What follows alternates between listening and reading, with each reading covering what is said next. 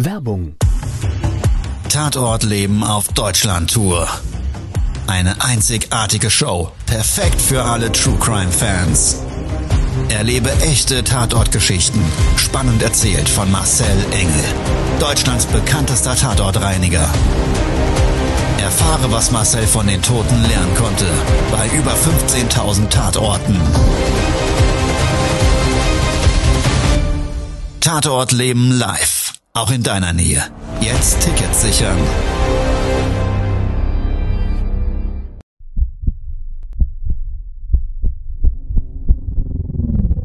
Todesursache. Der Podcast mit Tatortreiniger Marcel Engel. Es wird immer mal wieder in meinem Podcast vorkommen, dass wir sehr tief in das Geschehen eintauchen. Ich werde offen darüber sprechen. Damit meine ich, dass Flüssigkeiten wie Blut als Element das kleinste Problem sein wird. Ich freue mich, wenn ich euch auf eine Gedankenreise entführen darf in meine Welt des Tatortreinigens. Todesursache. Der Podcast mit Marcel Engel. Hallo und herzlich willkommen. Schön, dass du ja wieder eingeschaltet hast. Ich freue mich riesig. Wir beide tauchen gleich mal ein in unsere Welt des Tatortreinigens. Und mit uns meine ich aus meinem Team den lieben David und du da draußen. Wir starten jetzt gleich in drei Geschichten, Tatorte des Lebens im wahrsten Sinne des Wortes.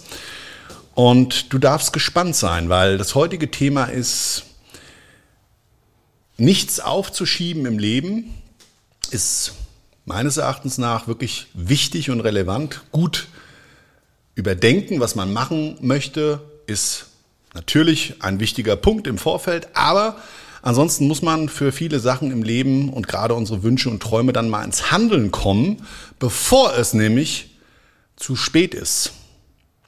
Ja, und was das bedeutet, das möchte ich jetzt mal mit dir gemeinsam da draußen und mit dem lieben David mit drei Tatorten des Lebens durchleben. Also, lass uns starten. Let's go in die Tatorte von heute.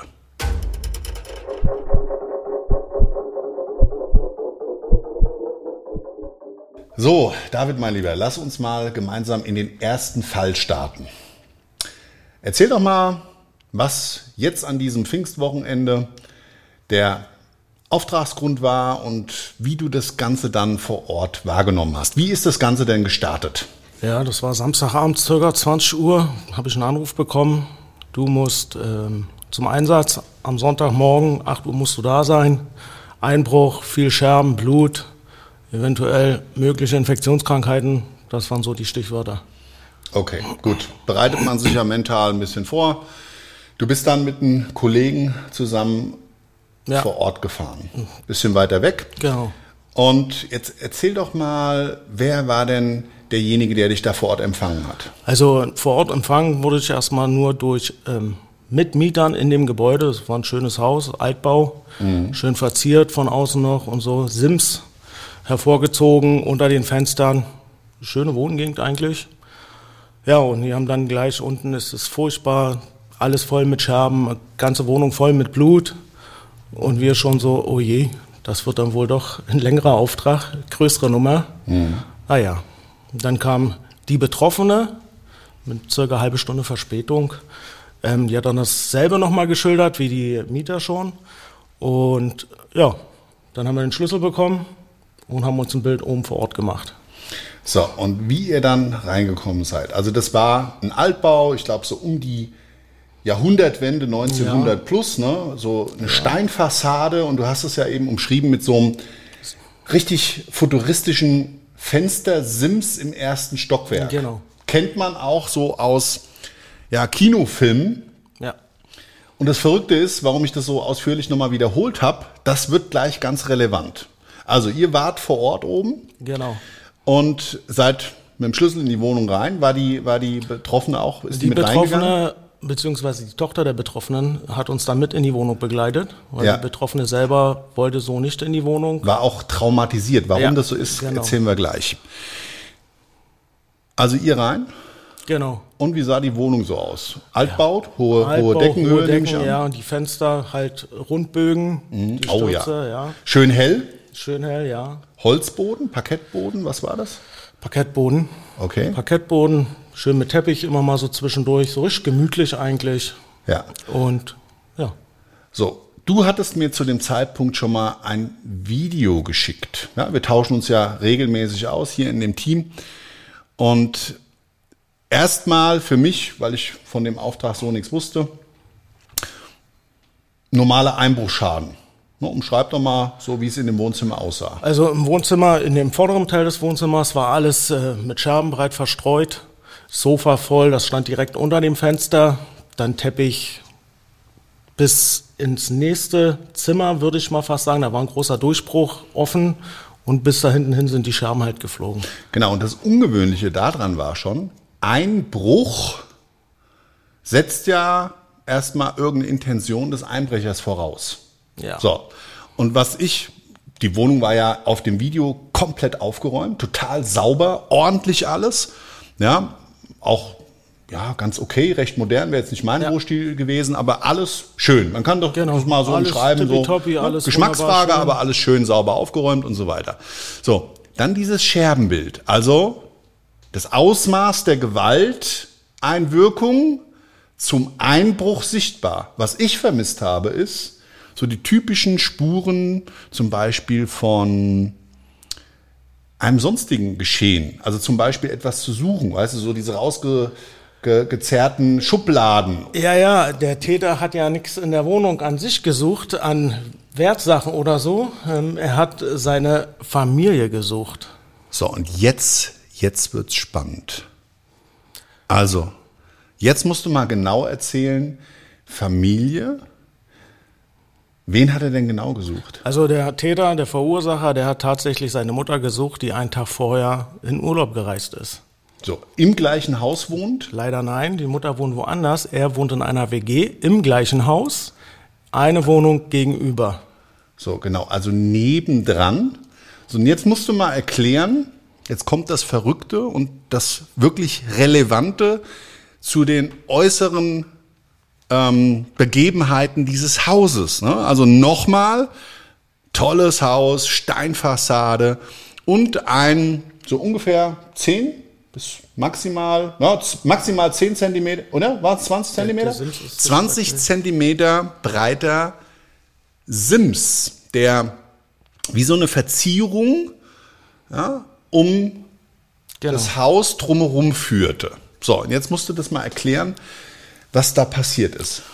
Also, er hatte quasi sein WG-Zimmer zur Seite, wo der Sims ist, zur Straßenseite, ist über das Fenster auf den Sims. Im dann, ersten Stockwerk.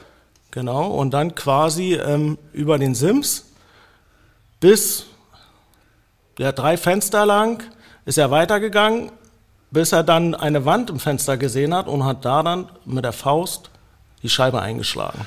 So, und jetzt hatte schon jemand aus meinem Team, der liebe Lukas, der hier heute auch die Aufnahmen leitet, der hatte schon eine ganz interessante Frage gestern. Der hat gesagt, Mensch, jetzt steht da einer oben auf so einem Sims.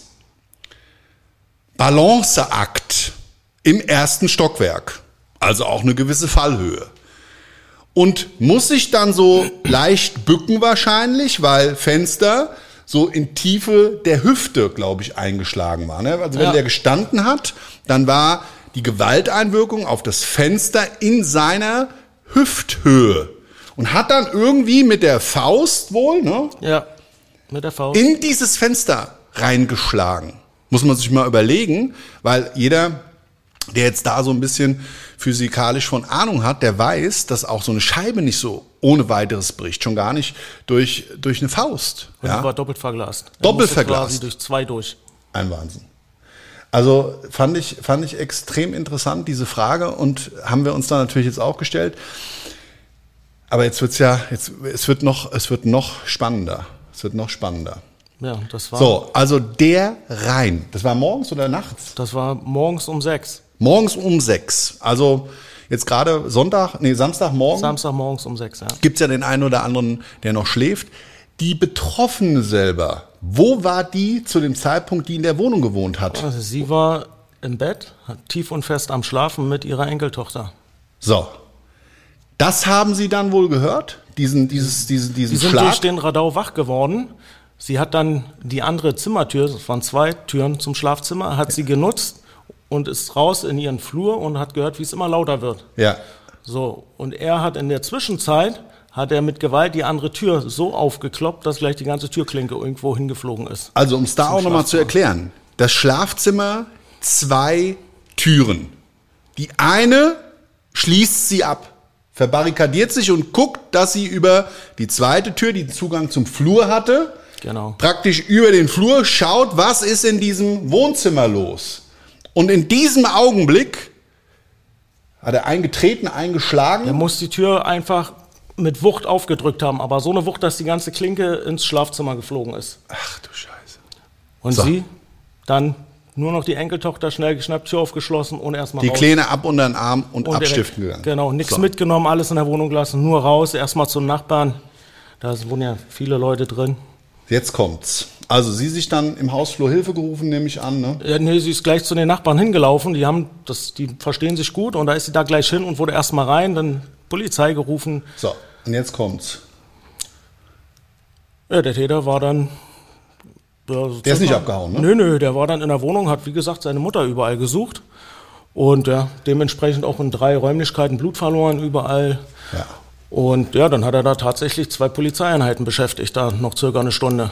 So, das muss man sich mal überlegen. Also, was ist dann passiert? Der ist nicht freiwillig aus der Wohnung raus und hat auch überhaupt nicht den Ansatz gehabt, da irgendwie zu flüchten, sondern, Ja, die Polizei hat ihn dann aus der Wohnung geholt, dann haben sie ihn unten auf die Treppe hingesetzt.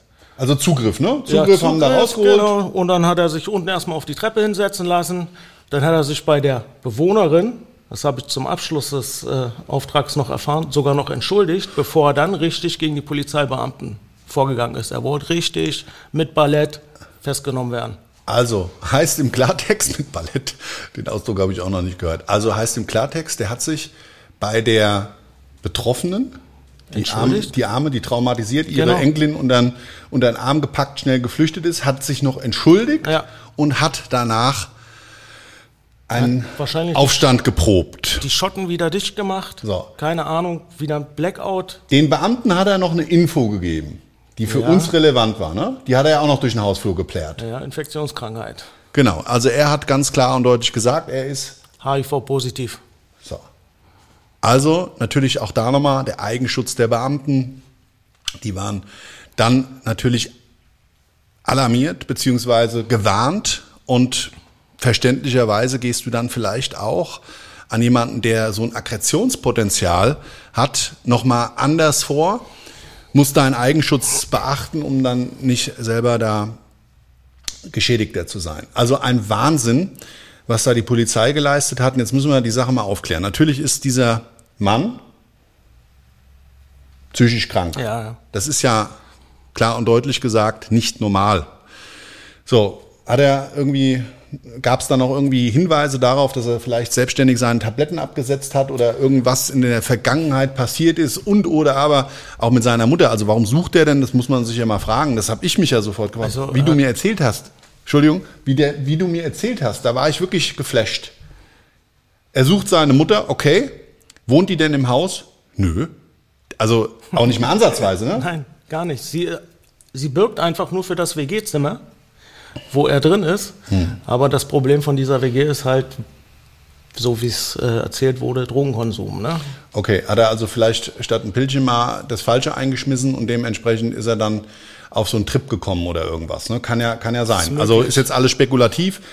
Aber ist schon Wahnsinn. Ne? Ich meine, sowas erleben wir als Tatortreiniger auch. Ja? Also das sind die Dinge, die sich verrückt anhören, aber das ist das, was im Leben pass- passiert. Das ist, wie ich immer das ausdrücke, das sind die Tatorte des Lebens.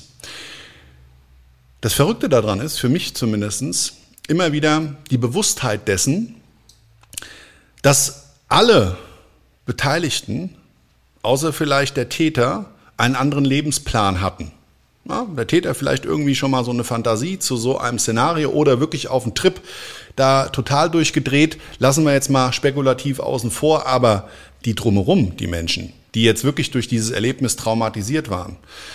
Die Polizeibeamten, die mit Sicherheit einen solchen Einsatz in der Form so auch noch nicht hatten, ja, also Einbrecher über ein Fenster, Sims balanciert, schlägt dort die Scheibe ein, ich fasse es nochmal zusammen, sucht seine Mutter, völlig verwirrt, schlägt das Schlafzimmer, die Schlafzimmertür ein und die dort befindlichen Mieter, Wohn Bewohner müssen also wirklich unter Panik dort flüchten. Verrückt. Ja, so kann es gehen. Und ich hatte einmal einen Parallelfall, der auch sehr, sehr, sehr dominant mir in Erinnerung ist. Ein Extremfall, dass das gar nicht so ungewöhnlich ist, dass es immer mal wieder auch vorkommt. Und zwar, ich umschreibe das wirklich ganz kurz. Ein junger Mann läuft durch die Stadt an einem offenen Fenster im ersten Stockwerk vorbei. Klettert über den Zaun, geht durch den Vorgarten, erklimmt den Fenstersims im ersten Stockwerk zu diesem offenen Fenster, steigt dort ein. Dort liegt eine ältere Dame, bettlägerig, unter Tabletten, konnte sich nicht wehren. Dieser Einbrecher hat die Frau dann im Zuge seines Einbruchs dort misshandelt, missbraucht, beraubt.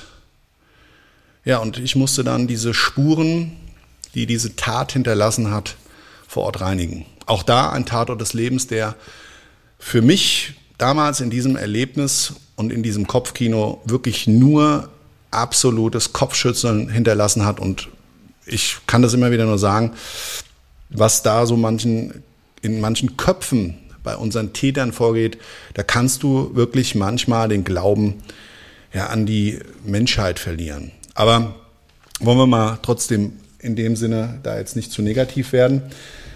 Würde ich dich ganz gerne mal bitten, mein Lieber, lass uns doch mal gemeinsam mit dir da draußen jetzt in den zweiten Fall einsteigen.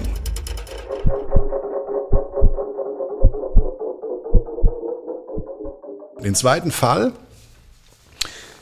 ziemlich lange her, bist ja auch schon viele Jahre jetzt hier im Team dabei, ja. in einem öffentlichen Raum. Und erzähl doch mal, was da so passiert ist. Auch wieder Notdiensteinsatz mit Sofortdienstleistungen. Ja, wie immer am Wochenende. Schön beim Frühstück noch gesessen, dann geht das Telefon, Stichwort Blut in der U-Bahn, auf dem Bahnsteig. Das muss schnell erledigt werden. Ja, also schnell den Kollegen alarmiert, dann und dann treffen wir uns in der Firma im Hauptsitz und fahren rüber in die U-Bahn. So, wir angekommen, erstmal Fußgängerzone, hm, großes Bam-Bam, Auto, dann auch noch so auffällig. Mhm. Was ist denn passiert? Die Passanten alle oben schon. Ja, man, man, muss jetzt vielleicht, ich muss da mal ganz kurz einhaken, für, für, wenn du es draußen noch nicht kennst, für dein Verständnis. Unsere Fahrzeuge sind grundsätzlich die Grundfarbe weiß und wir haben neonorangene Schrift drauf mit unserem Patch Akut SOS Clean. Das ist chrom umrandet und ähm, es steht unten drunter noch die Spezialreinheit und unser Firmenclaim, alles wird gut auf dem einen oder anderen Fahrzeug. So, und dann sieht das ja nicht nur aus wie irgendeine so Reinigungsfirma, sondern wir wirken oftmals für Menschen, die das nicht kennen, eher wie so ein Rettungswagen. Rettungsdienst oder wir wurden auch schon angesprochen, ob wir irgendwie vom Katastrophenschutz sind, ob da jetzt zum Beispiel bei einer U-Bahn ein Gasanschlag passiert ist. Ja, gerade wenn dann noch Einsatzkräfte der Polizei vielleicht vor Ort waren und oder aber in Kombination mit der Feuerwehr und vielleicht sogar noch einem Rettungswagen und dann kommen wir noch, da kann das natürlich schon extrem verstörend wirken. Zurück zu deinem Fall, mein Lieber. Ja, also wie gesagt, angekommen, dann oben erstmal für kleines, für, für eine kleine äh, Behandlung, für ein kleines Programm alles zusammengepackt, runter in die U-Bahn und dann kommen wir da an, circa drei Quadratmeter vom Bahnsteig voll mit Blut in so einem Sitzrondell. so wie ein Stern aufgemacht, Metallstühle und dann mittendrin alles voll mit Blut. Die Stühle alles beschmiert, dann die Sachen vom Sanitäter, von den Sanitätern noch da, die haben da überall rumgelegen, Tupfer, Binden, ähm, na, diese EKG-Knöpfe. Ja, ja. Das hat er alles noch rumgelegen, was uns gewundert hat, dass sonst kein Ansprechpartner vor Ort war. Wir Ja. mussten wirklich von den Informationen leben, die wir am Telefon, also übers Notdienst-Telefon dann bekommen haben und uns zurechtfinden. Ja? Weder Wasser noch Strom noch sonst irgendwas da unten. Also extrem herausfordernd. Und das ist übrigens auch so eine Sache. Es ist manchmal so, wir kriegen spärliche Informationen und dann geht's für uns nicht weiter. Ja, also mit Informationsfluss zumindestens. Und bei dir war es ja fast noch so, du musstest praktisch noch den Einsatzort suchen. Ja, also Ja. wir nennen das immer so das Osterei suchen. Wirklich, es ist wie Eier suchen. Auf so einer riesen Bahnhofsfläche wird dann gesagt, ja, ist vielleicht am Gleis Nummer 5 oder 6, kann auch 7 sein. Genau. So, und dann geh mal so ein, so ein, so ein Bahnsteig da ab, ne, mit einem gefühlten Kilometer Länge und such dort mal was. Du weißt ja auch immer nicht das Ausmaß. Ne? In Wir dem sind- Fall, Wir glaube sind ich, ja war, erstmal in die falsche Richtung gelaufen. oje, oje. Und wie haben die Leute geguckt? Ja, War das, war das da gesperrt? Nee? Nein, gar nichts. Das hat uns ja auch gewundert, weil da so eine Riesenfläche war. Es war niemand mehr da. Ja. Wie gesagt, kein Ansprechpartner, nichts, der uns Informationen geben konnte, wie Infektionskrankheiten oder, Ja, ja, oder ist irgendwas zu beachten, was wichtig für uns. Gut, wird auch manchmal, Gott sei Dank, anders gehandelt. Ne? Muss man jetzt auch dazu sagen, das ist nicht immer gleich. Und sag mal, weißt du denn, und haben wir denn im Nachgang noch recherchiert, weißt du denn heute noch, was ist denn eigentlich passiert? Was Ja. war denn der Ursprung Da sind, unserer da sind zwei aneinander geraten auf dem Bahnsteig und einer hat dann ein Messer gezogen. Okay, also so typisch ein Messerjockel-Thema, Genau. untereinander Stress. Der eine hat dann halt den anderen, dann hat der andere nochmal und der hat dann nochmal auf den anderen und am Ende haben sie da zwei weggeholt, deswegen auch so viel Blut. Ah ja, okay. Also von dem vermeintlich kleinen Einsatz ist dann ein großer Einsatz draus geworden, weil es ist dann schon herausfordernd. Ne? Also öffentlicher Raum, du kennst es ja auch. Immer die, Passanten, was die ist Passanten, hier passiert, dann wirst du ständig gefragt, ja. Also das ist dann wirklich so. Wir kommen uns dann manchmal vor wie Tante Erma am, am Fernseh, äh, beziehungsweise am Fenstersims, ja, die da mit ihrem Kissen gelehnt praktisch so Auskunft darüber gibt, wenn jemand vorbeiläuft, was dann da vielleicht gerade im Geschehnis passiert ist. Gut, sind wir ja gewohnt, bleiben wir auch bei solchen Sachen natürlich freundlich, geben Tief und entspannt. keine Auskunft, geht gar nicht. Also A, ist das von den Auftraggebern meistens nicht gewünscht und oder aber es würde auch so nicht funktionieren, weil beantwortest die eine Frage, kommt die nächste hinterhergeschoben und dann bist du statt am Einsatzort zwei Stunden, bist du dann fünf vor Ort und von denen hast du drei gequatscht. Ja, Ja gut, bei uns war es dann so, wir haben wirklich vier Stunden intensiv gearbeitet. ja. Das ist dann auch, ist dann auch schon eine Herausforderung. Ne? Also jetzt gerade da auch wieder dieses Wisch- und Weg-Prinzip, das funktioniert halt nicht immer. Jetzt sind solche Industrieböden natürlich explizit dafür gemacht, dass sie auch regelmäßig täglich gereinigt werden können. Aber Fugen und so weiter, das bleibt davon. Fugen, dann die Metall, die Lehnen von den Stühlen, Ah. das ist ja alles aus Metall, Das- dann läuft es überall rein, dann Hohlrohrprinzip und, und, und. Wahnsinn. Ich kann mich, glaube ich, wieder dran erinnern. Kannst du dich noch? Also ist ja, ist ja sowieso erstaunlich. Ich finde das jetzt, dass du das so aus der Erinnerung heraus wieder ziemlich gut jetzt im Zuge des Erzählens dir wieder Ich habe gerade vorholen ein ganz kannst. klares Bild noch von dem Auftrag Ja? wieder im Kopf. Ja. Durch das Gespräch kommt das so langsam, Ja. wie die Stühle aufgebaut waren, diese Sitzmöglichkeiten und so weiter. Das kommt immer besser jetzt wieder. Aber es ist schon verrückt, gell? Und wenn man jetzt nach so einer Podcast-Folge hier raus ist, ja, dann weißt du immer gar nicht, hast du wirklich alle Details so wiedergegeben? Hast du nicht irgendwas vergessen, was noch relevant war und so weiter? Jetzt mal von den Fragen, die dir da vielleicht draußen ähm, bei, so einer, bei so einer Erzählung vielleicht kommen, mal ganz abgesehen. Ja? Also manchmal gibt es ja einfach Details, die sind relevant. Und ich weiß aber, was du meinst, was du gerade sagen wolltest. Und zwar waren das so Edelstahl. Ja, so grau, edelstahlmäßig, Sitze, genau. genau. Und die hatten so eine kleinen Quadrate und dann war das immer alles so unterteilt mit feste Fläche, dann wieder offen. Ja. Und die, die Rohre, die waren so hohl drin. Ja, und ja, das ja. ist ja überall hingelaufen. Dann waren sie auf dem Boden verschraubt, dann ist es da Ja. reingelaufen. Und, ah.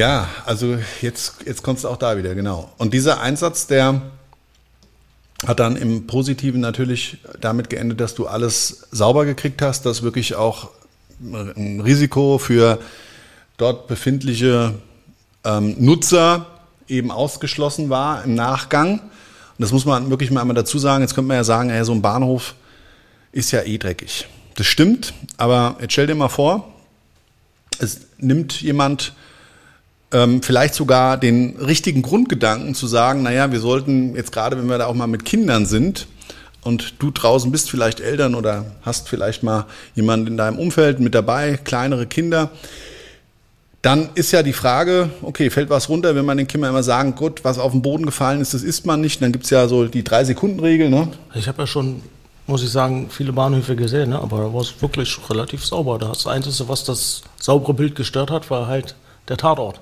Ja, und jetzt muss man sich immer mal überlegen, jetzt stell dir mal vor, jetzt lässt jemand was fallen oder, oder, oder.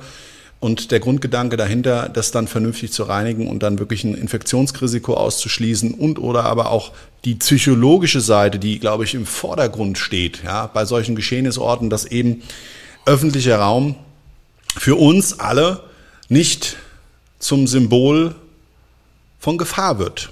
Auch wenn, gefühlt, natürlich wir durch die Medien und durch diese Ereignisse und auch jetzt gerade, wenn wir das mit dir teilen, das erstmal so aussieht, als würde da besonders viel passieren. Das mag auch natürlich in der Verhältnismäßigkeit, wie viele Menschen sich dort täglich bewegen und befinden, erstmal richtig sein. Die Frage ist halt immer, so ein Umschlagsplatz, so ein Verkehrsknotenpunkt, wie zum Beispiel ein Bahnhof oder ein Flughafen.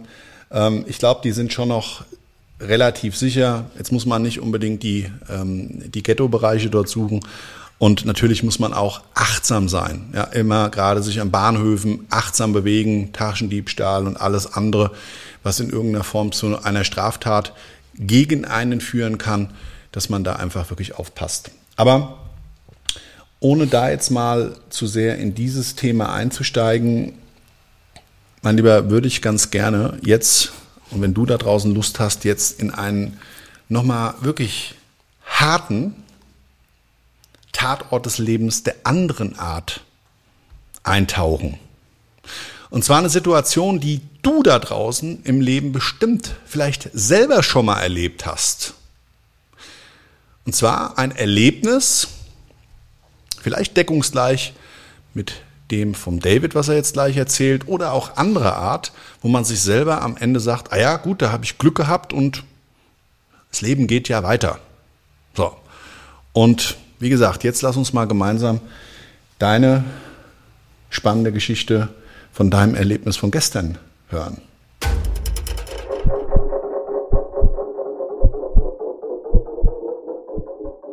Du kommst, muss ich mal vorerzählen noch, von einem Leichenauftrag, also Leichenfundort, Bereinigung. Ein Komplettprogramm aus diesem Leichenzimmer heraus, also alles raus, war genau von unseren Arbeitsprozessen her ein Vollprogramm, kann man sagen. Ja. Und dann bist du auf deinem wohlverdienten Heimweg. Auto ist voll, Fahrzeug ja. in dem Fall ein Sprinter. 3,5 Tonnen erlaubtes Gesamtgewicht. Ja. So. Genau. Du fährst mit einem Kollegen. Ja. Vielleicht auch nochmal gleich was, das sagst du aber dann bitte, weil es hätte auch alles anders ausgehen können. So, und jetzt erzähl doch mal, was ist passiert. Ja, wir waren halt, wie gesagt, auf dem Rückweg und haben gerade ein Fahrzeug überholt auf der Autobahn, ziemlich flott unterwegs, wie man das halt beim Überholen so macht. Und wollten gerade wieder zurück auf die Mittelspur. Auf einmal gab es einen heftigen Knall und dann sehe ich schon im Spiegel, wo ich ja eh reingeguckt habe, durchs äh, Spurwechseln nach rechts, dass gleich Rauch bildet. Die Autos hinter uns haben gleich alle abgebremst. Ja, und dann hieß es, äh, konzentrieren, Fahrzeug abfangen und hoffen, dass es nirgendwo in die Leitplanke oder sogar vielleicht sich überschlägt. Um es mal ganz konkret zu sagen, also das, was du eben umschrieben hast, war ein Ablauf von wenigen Augenblicken. Ja, also es ist nicht so, dass dann ein bisschen geraucht hat, dann bist du noch gemütlich gefahren und hast nochmal völlig äh, pfeifend dir über das Leben Gedanken gemacht. Nee, nee. Der Reifen ist geplatzt und dann ging das geschlingert. Bam, du hast kurz nach hinten geschaut. Genau. Kurz nach hinten, dann habe ich schon Teile von den, vom Reifen fliegen sehen. Die Autos haben abgebremst.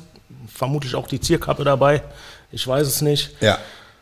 Dann habe ich bloß ein etwas größeres Stück Reifen gesehen, was rumgeflattert ist. Und als ich dann, ich denke, das waren bestimmt 500 Meter, die ich gebraucht habe, um das Fahrzeug komplett abzufangen und auf den Standstreifen zum Stehen zu bringen. Und du bist ja richtig in Schlingern gekommen. Ja. So. Von Mitte nach rechts, dann wieder zur Mitte, dann schon etwas auf dem Randstreifen, dann musste ich nochmal wieder zurück nach rechts und dann irgendwann habe ich ihn dann auf den Standstreifen zum Stehen bekommen. Also hochkonzentriert, du hast mir gesagt, du hast, glaube ich, zwei zusätzliche Fahrspuren gebraucht. Ja. Gott sei Dank die Leute hinter dir, keiner zu Schaden gekommen. Gott sei Dank alle richtig reagiert. Ja, und vor allen Dingen du hast natürlich fahrphysikalisch das Richtige getan, sonst würdest du heute nicht hier sitzen, weil, nochmal, 140, glaube ich, hast du 140, gesagt? 150. 3,5 Tonnen, also das alles noch auch im erlaubten gesetzlichen Rahmen. Mit Heimweh und einem harten Arbeitstag fliegt dir auf einmal der Reifen weg. Das Ding platzt und jetzt weiß ich, dass du im ersten Augenblick nicht deinen Lebensfilm hast ablaufen sehen, aber da steigt ja durch Adrenalin sofort der Pulsschlag und du bist ja mit deinen Gegenlenkbewegungen und so weiter erstmal voll in Action. So, was, wie du dann angehalten hast, was hast du dann als erstes gemacht? Ja, ähm, ich habe erst mal auf die Elektronik im Fahrzeug geguckt, habe mir so gedacht, schön, dass du jetzt anzeigst, Reifendruck prüfen, wo er auf Null war. Oh Gott. ja. Und der Kollege neben mir natürlich kreideweiß, hast du ja gestern selber noch gesehen, wie Ja. blass er hier auf dem Hof war. Der hat sich natürlich bei den Man Manövrieren, hat er sich immer mehr in der Tür verankert. Ich dachte Ja. schon, der reißt vielleicht den Türgriff mit ab. Der hatte Todesangst. Also wirklich, ich habe den noch nie so blass. Wie, wie, wie viel später seid ihr in der Firma angekommen? Nach dem, nach dem Geschehen? Halbe Stunde. Eine halbe Stunde. Halbe, du musst dir das so vorstellen, für dich draußen. Ich war noch am Arbeiten hier. Ich habe hier so einen, so einen kleinen Tisch draußen. Die Sonne hat geschienen und habe gerade alles genossen. Ich habe von dem Vorfall gar nichts mitbekommen, weil mich hat er gar nicht kontaktiert. Er hat in der Zentrale Bescheid gesagt. Und das war so verrückt, dann kamst du auf den Hof und ich sehe so am Fahrzeug, da stimmt irgendwas nicht. Die Radkappe fehlt. So ungewöhnlich, weil wir die eigentlich festmachen ordentlich und so weiter und die Akkura Autos auch immer akkurat aussehen, da achten wir also drauf. Und dann war so am Radlauf alles schwarz, so völlig so lauter, wirklich als hätte man da mit einem Pinsel dran gemalt. Bisschen skurril, also nicht so wie so ein Streifer, du bist ja irgendwo hängen geblieben, sondern so richtig krass, extrem gesprenkelt so auf 20, 30 Zentimetern verteilt.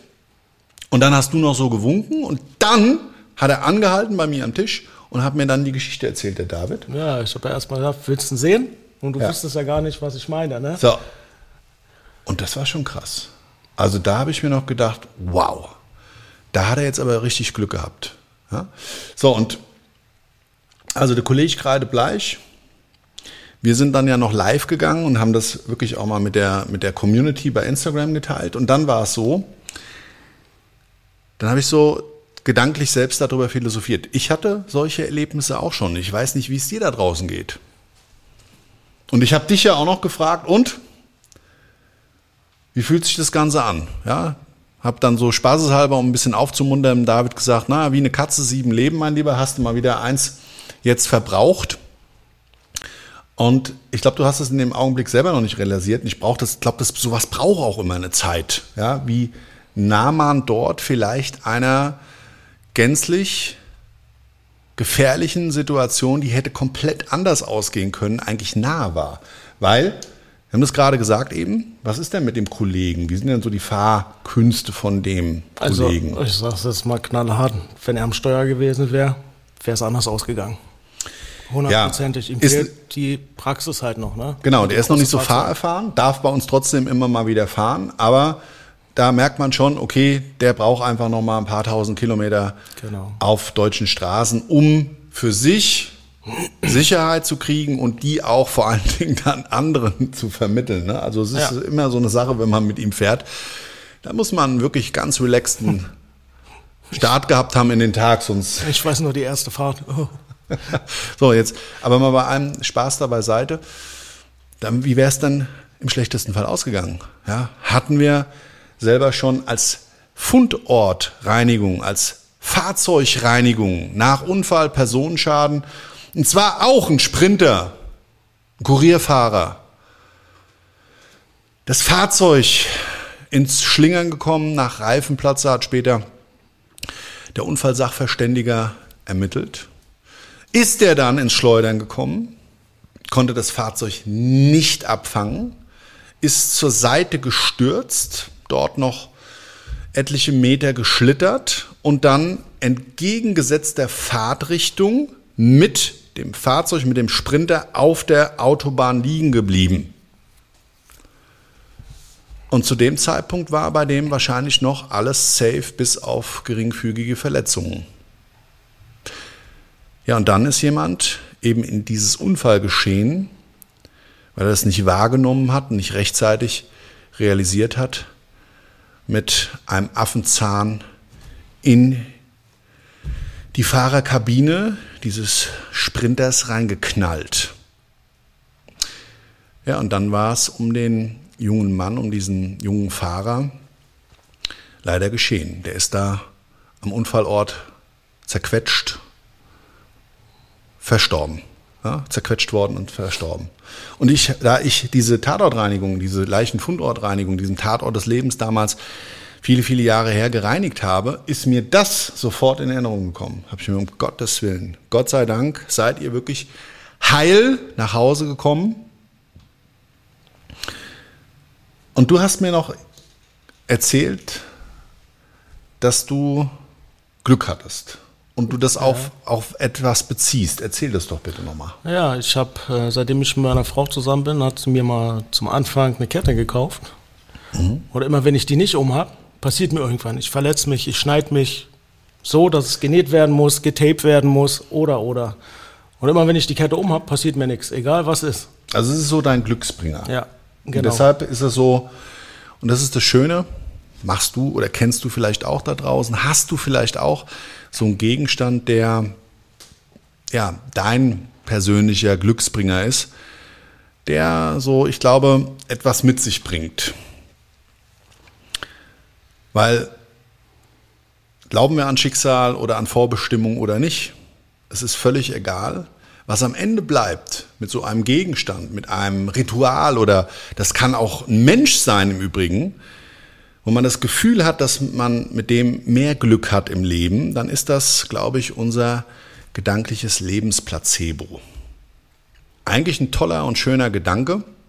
Und selbst ich habe so Dinge bei Bühnenauftritten und so weiter.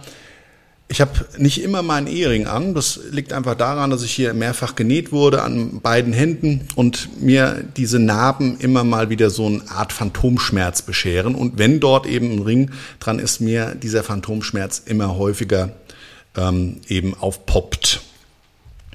Aber bei gewissen Dingen, öffentlichen Auftritten und so weiter und so weiter, da trage ich den immer, weil es mir wichtig ist, weil ich da einen Mensch im Herzen trage, das damit verbinde und mir das persönlich gefühlt immer mehr Energie schenkt. Und ich glaube, das sind so die Glücksbringer, die es dann ausmachen. Ja. Es kann aber auch sein, dass es daran liegt, dass ich, egal wann ich in den Tag starte, mit meiner Frau morgens noch eine Tasse Kaffee trinke. Die steht immer auf, egal welche Uhrzeit. Stimmt, das ist mir auch mal auch ein schönes Ritual. Ja, und wir trinken immer einen Kaffee zusammen, weil es ja. könnte ja der letzte gemeinsame sein. Wäre ja blöd, wenn man den auslässt. Auch ganz toll. Auch ein toller Gedanke danke dafür nochmal. Also wirklich auch schön. Ja, man sagt ja immer so, gehe nie mit Streit mit einem Menschen, der dir am Herzen liegt, auseinander. Und auch ein schöner Gedanke ist, starte den Tag immer mit deinem Herzensmenschen, weil wer weiß, was der Tag bringt. Und natürlich krass der Gedanke, dass es der letzte sein könnte. Aber genau das ist auch das Schlusswort heute. Tatorte des Lebens, unterschiedlichster Natur. Die betroffenen Opfer unserer zwei Tatorte des Lebens, beziehungsweise noch die von mir dritte angeschnittene, die hatten sich mit Sicherheit ihr Leben an diesem Tag komplett anders vorgestellt. Und ich glaube, das macht's aus.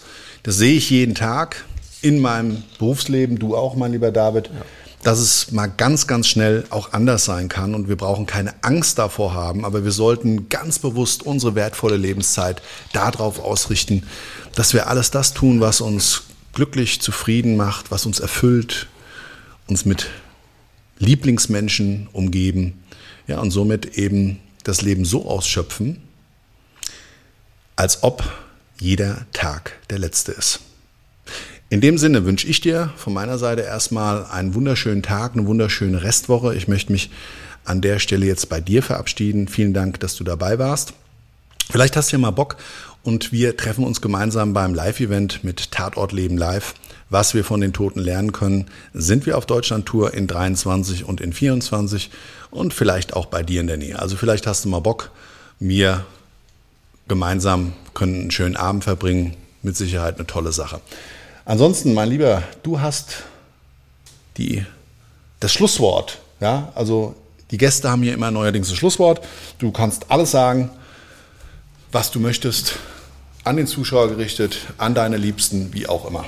Also, ich wünsche euch allen da draußen ein schönes Wochenende, ein ruhiges Wochenende und nicht so ein aufregende Tage, wie ich sie jetzt in den letzten Tagen hatte. Gerade mit gestern. ja. That's it. That's it und bis zum nächsten Mal. Vielen Dank, dass du dabei warst. War wieder eine tolle Podcast-Folge mit dir. Also, dir da draußen alles Liebe und Gute. Ciao, ciao. Dein Marcel. Das war's schon mit der neuen Folge von Todesursache, der Podcast mit Marcel Engel. Kopf einer eigenen Spezialreinheit und Tatortreiniger bei mehr als 12.000 Orten auf der ganzen Welt. Was kann Marcel für dich bereinigen? Jederzeit. Weltweit. Melde dich oder klick dich einfach mal durch auf marcelengel.com. Empathisch, tiefgründig, ehrlich. Todesursache lässt dich garantiert nicht kalt. Seid dabei. Ich freue mich. Abonniere die Staffel und du kommst für keine Folge zu spät.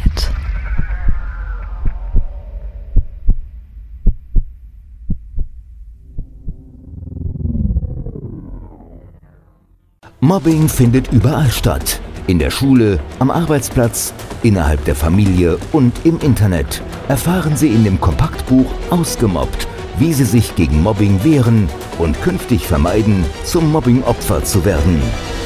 Ausgemobbt von Marcel Engel und Martin Zowak, überall im Buchhandel.